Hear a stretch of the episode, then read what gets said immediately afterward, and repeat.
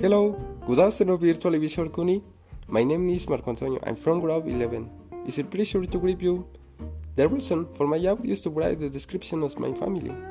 Instruction Follow the instruction and next box to complete the description of your family. You can add as many slides as you need.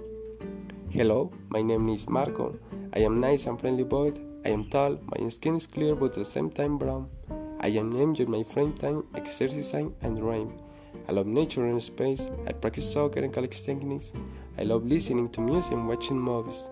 I enjoy working at the bowling alien even to sometimes I get home tired. This is my brother Jorge.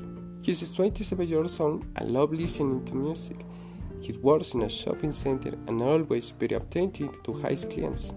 Like me, he likes to exercise in the morning. He wakes up early to walk for a run. He has two beautiful children. For him, his children are not interested in his life. This is my father. His name Jeronimo, affectionately welcome Chemis. He loves to watch movies at night. His favorite action movies. He's strong. He works in construction near the city. On some days, he sells clothes. He'll always like to wear shorts and wear hat. He likes to wake up early. He's a bit active. Is my lovely mother. His name Marciana. She's the one put short in the house. She's am short and broke skinned. She works as a maid in evenings and nights in parking lot. She does not like to miss her work and she's very punctual with her rival time.